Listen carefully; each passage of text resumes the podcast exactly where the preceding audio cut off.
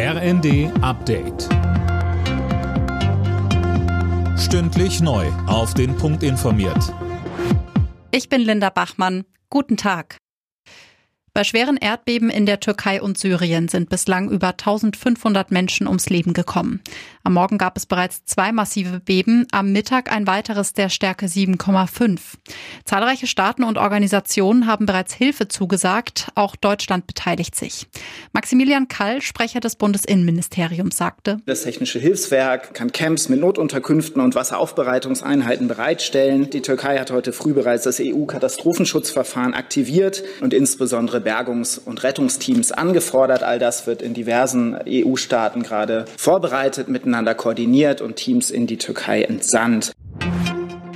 Spätestens Ende des Monats soll der Flüchtlingsgipfel im Bundesinnenministerium stattfinden. Das hat ein Ministeriumssprecher gesagt. Opposition und Kommunen haben keine großen Erwartungen an den Gipfel von Innenministerin Faeser. Sie fordern, dass sich Kanzler Scholz des Themas annimmt. Bei seiner US-Reise will sich Bundeswirtschaftsminister Habeck für faire Wettbewerbsbedingungen einsetzen. Die EU sorgt sich, dass sich geplante Subventionen der USA negativ auf europäische Unternehmen auswirken könnten.